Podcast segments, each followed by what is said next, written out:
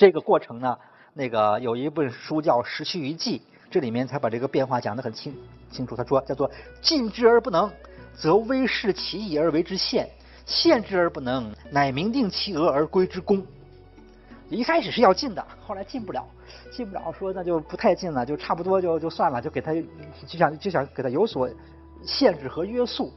但是呢，你毕竟就是这个东西你是不能上台面的，你你本身它就是一个非法收入，你又不能用一个合法的政策来给他加以就说，我就说你你既既既然不能承认它合法。所以你的各种限制呢，你也不能公开说，你也只能是暗中限制，这个也管不了什么用。所以这个叫限制而不能，最后还是要它合法，乃明定其额而归之功，就是这么一个一个一个情况。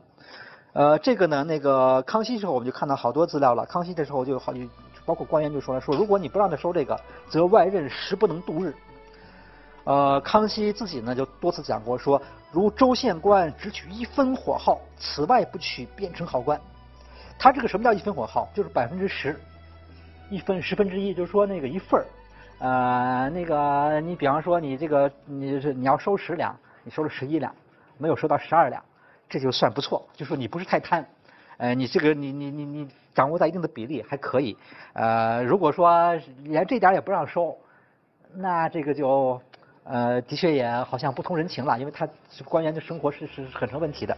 啊，反正康熙又说什么加一火耗，似尚可宽容。他多次这样说，就说他认为收点收点吧。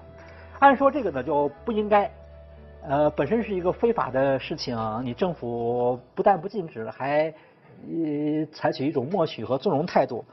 但这个呃，现在学者就指出说，康熙的时候也想改来着，但是康熙后来因为有好多别的事纠缠他，特别是后来那个皇位皇储争夺，他那几个儿子，反正有好多这种这种事情，搞得他头特别大。后来。他就大概这在这些整顿吏治啊这些方面就花了精力啊，就是没有那个也也没有太多的决心去做了，就就拖下来了。那这个工作是到了雍正时期才做的。呃，雍正就比较有魄力，雍正就说了，就说他这个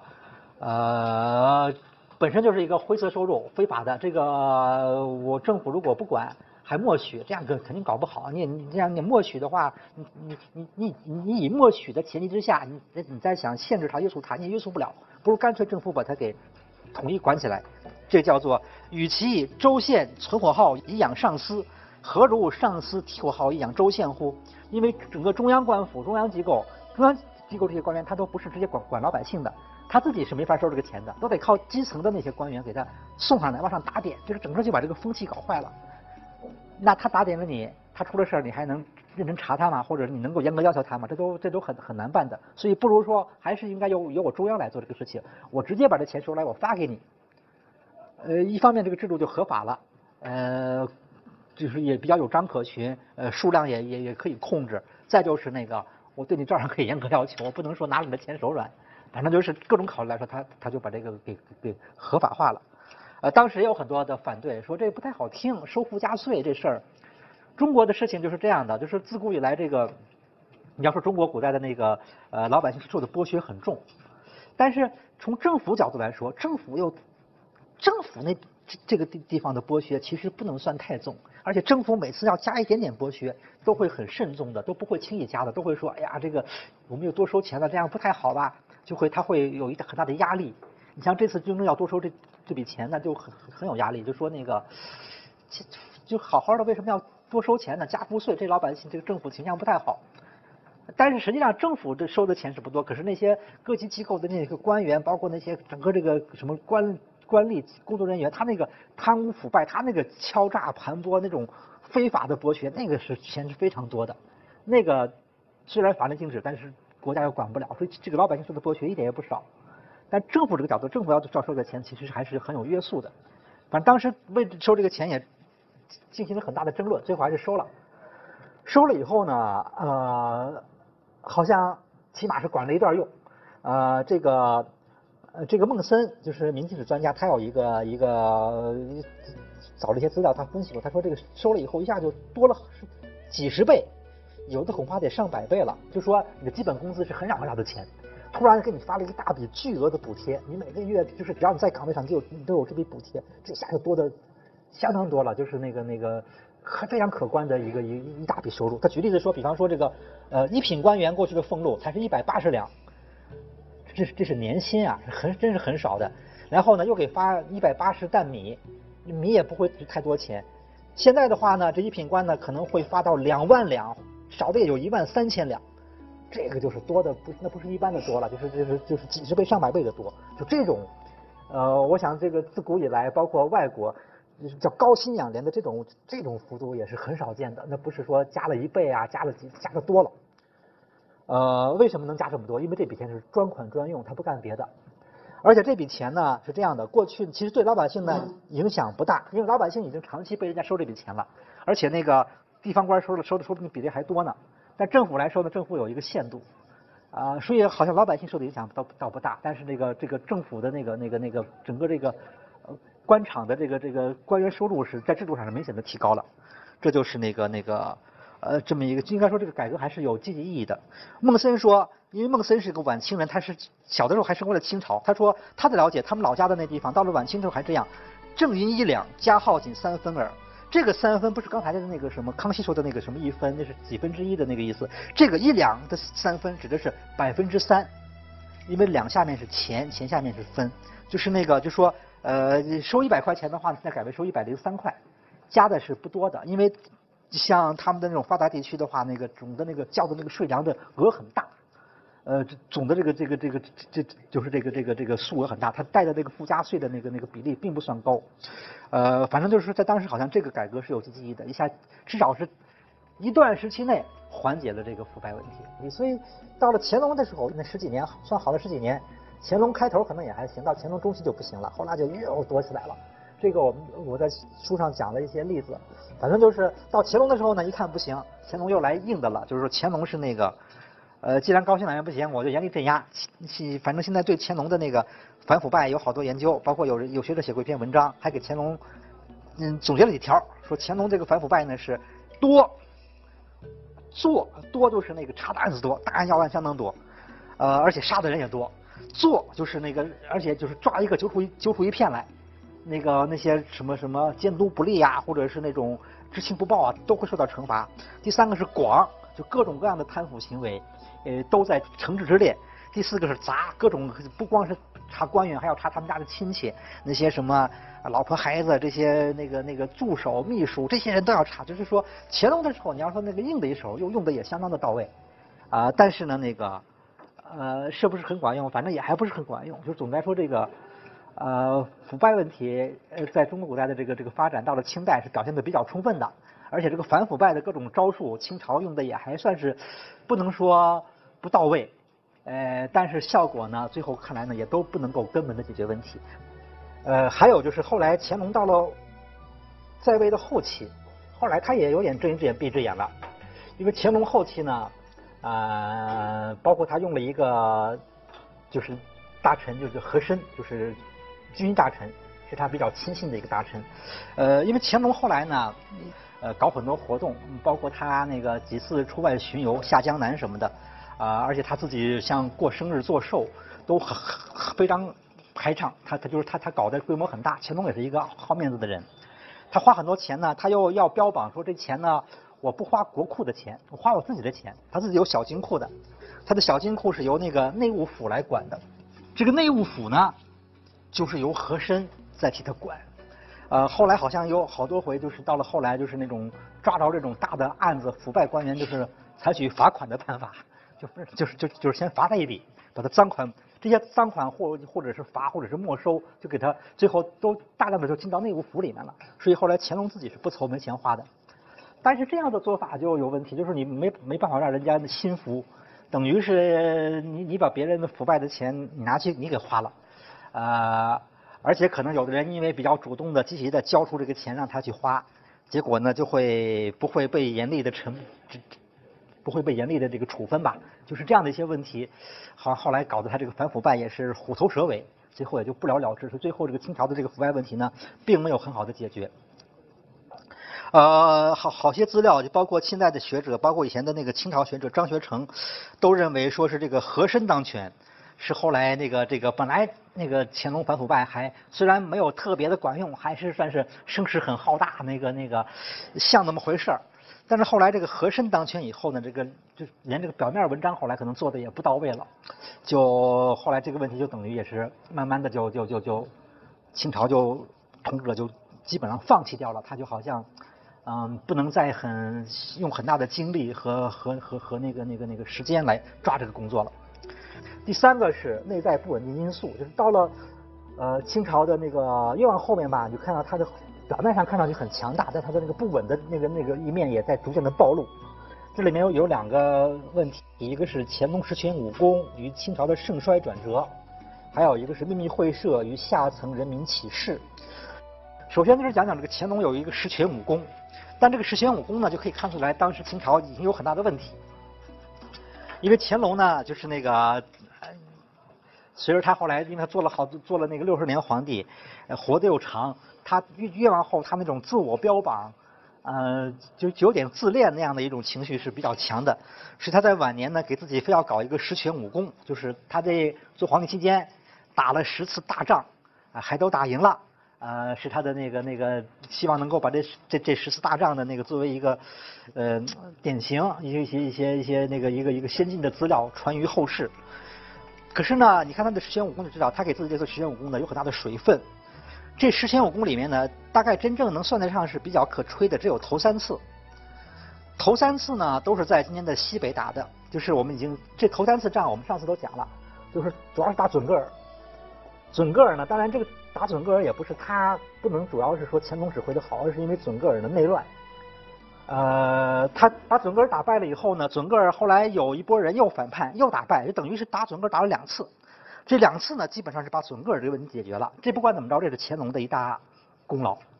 整个那个康熙以来，这个西北不不稳定，这准噶尔是一个很强的对手。到乾隆的时候，算是彻底解决。然后呢，随后就知道，因为那个在那个天山以南的维吾尔的聚居区，又又又发生了那个暴动，呃，他又去镇压这个这是维吾尔的暴动，这就是平回疆。那这次呢，当然也打赢了，也还是打的，就说其基基本上前三次仗。它是有，如果这三十仗没有打赢，那可能中国的版图啊，今天的那那就是另外一个样子。新疆这个地方是不是还能够稳定的在中国的版图之内就很难说了。那这三次仗呢是比较重要的，也算是可以催一催的。但是后面的七次仗呢就有很大的问题了。这里面有些仗呢就是基本上都是在内地，你像这个两次金川之役，它就是在内地了已经，它也是少数民族，但是它已经在那个不在边疆了。这完全是由于你自己的那个统治管理有问题。呃，引发了那个他的叛乱或者暴动，你又去镇压，这个按说就不值得吹了，但他还是很认真的吹了一下这两次金川之役。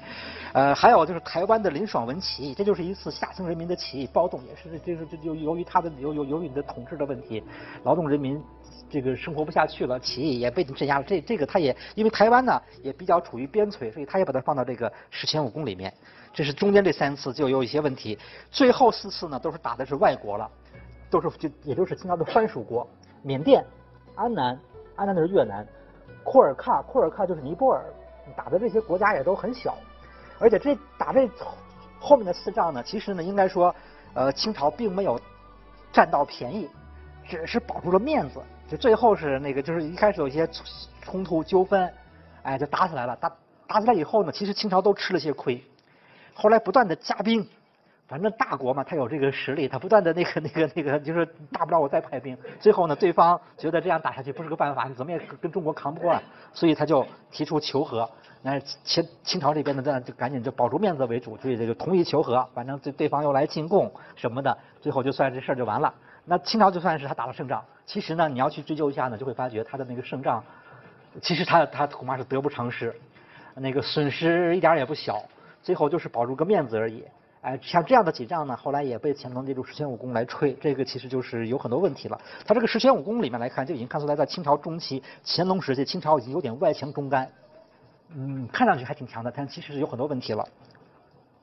这里面我们要讲讲，主要讲讲这一次战争，就是这个第二次金川之役。这次战争是很很典型的反映出清朝的问题的，因为这次战争呢，已经发生在了那个十八世纪的后半期。一七七一到一七七六年，它比那个准噶尔啊那几次战争呢就就晚了那个差不多二十二十年。这个时候清朝的那个那个问题就暴露的非常严重了。金川是什么地方？金川其实就是就是今天的那个四川的西部偏北一点，其实就是那个两年前那个大地震，汶川、北川那个大地震，就那一带，啊，不是太远，反正就就就是那一带。那个那一带呢，在清朝呢也是一个呃少数民族聚居区，它是那个啊藏人、藏族和羌族比较多的。但是那儿的藏族呢，它不是和它和那个西藏的那个那个藏族不太一样。西藏的藏族，它的都是那个啊，是那种政教合一的喇嘛教那个那个影响的。但是在这个金川这个地方的藏族呢，它是不是在那个喇嘛教的那个那个系统里面的？所以它是在那个清朝的这个呃西南各省的土司那个系统里面，它属于土司。但是你要说它的民族呢，大概应该是属于今天属于藏族的。这所谓的金川之战，就那个地方又有大金川、小金川，嗯，相隔不远。金川之战就是对这些这个四川西北部的这个土司发动的战争。为什么土司会发动战争呢？这个其实我们以前也讲过，在明朝就有这个情况，就是因为西南地方主要用的是那个土官制度，土司用当地的头人为长官，世代相传。这些人呢，有有的时候呢，他就跟中央有矛盾，或者说有的时候呢，是他内部有矛盾呢，中央去调解呢，调解的被他认为是拉偏架，他就最后把那个。意见就转到这个朝廷这边来了，就跟中央对抗。大概这样的因素在清朝那时候问时候都还有。反正到了那个乾隆的那个到了那个十八世纪后半期呢，当时那个呃呃大金川、小金川都打过仗，大金川还还还打的那个早早一点，也打得快一点。但是后来这个小金川呢非常麻烦，打得非常的艰苦。那个地方呢，我们看到那个清朝人自己说了，说金川这个地方的特点是地形非常呃复杂。呃，那个山很多，而且呢气候也不好，天气也偏冷。这个呀，那个上次地震的时候我就已经看出来了。那个地震的时候，你像那个是它那个山多，再加上地震以后把路震坏了，那救援队怎么也进不去，就和这个平原地区完全不同的。那个呃，那么在清朝呢，后来在这个地方打仗呢，也吃了不少苦头。呃，关于这一仗呢，嗯，就是后来那个晚清的学者魏源写了一部书叫《圣武记》。这个《圣武记》呢是，就是到已经到晚清了，到近代了，当时清朝就已经那个那个呃鸦片战争打败了，在那样的这个情况之下呢，就是像魏源这样的学者，为了那个呃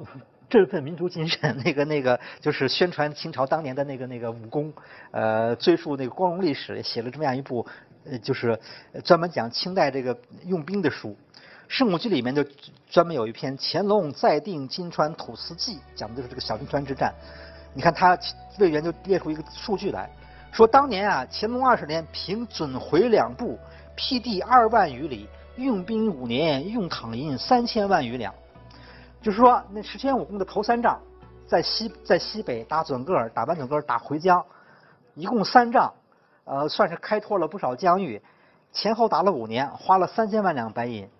呃，花钱多少，反正就就就看它是它是有它是有效果的，多少起码它是物有所值的吧，就是说至少是呃是有价值的这一仗打的。但是打这个金川呢，小地方又在内地，地仅千里，不计准回两部，十之一二，而用兵役五年，同样打了五年，花的钱呢七千万，整整多花了那个一一就是一倍还多，就是你就要知道他他这样这样的一仗打的就很亏了。为什么打成这样一仗呢？他说。功半而失备者，则以天时之多雨久雪，地势之弯夫莫前，人心之同乐是死，兼三难而有之。说这儿不好打，因为那个地方气候就气候或那个那个那个好像变化比较复杂，地形呢又特别险恶险峻，呃，这个这些土司呢抵抗特别顽强，所以天时地利人和都占不着，怎么也打不动。啊，那个反正那个魏源就说，那这个这个这个。呃，这一仗打的非非常艰苦的。当然，他列的这些客观理由肯定也有，的确是什么天时地利人和，大概。但无论如何，你是以一个看上去那么强大的一一个清帝国，你打这样一个小镇压一个小的土司叛乱，打成这个样子，还是暴露出这个清朝就是说那个问题很多。一个是国力也下降了，一个是那个军事系统、指挥系统都不是那么灵，不是那么好用了。有有有有点腐败了，等等等等。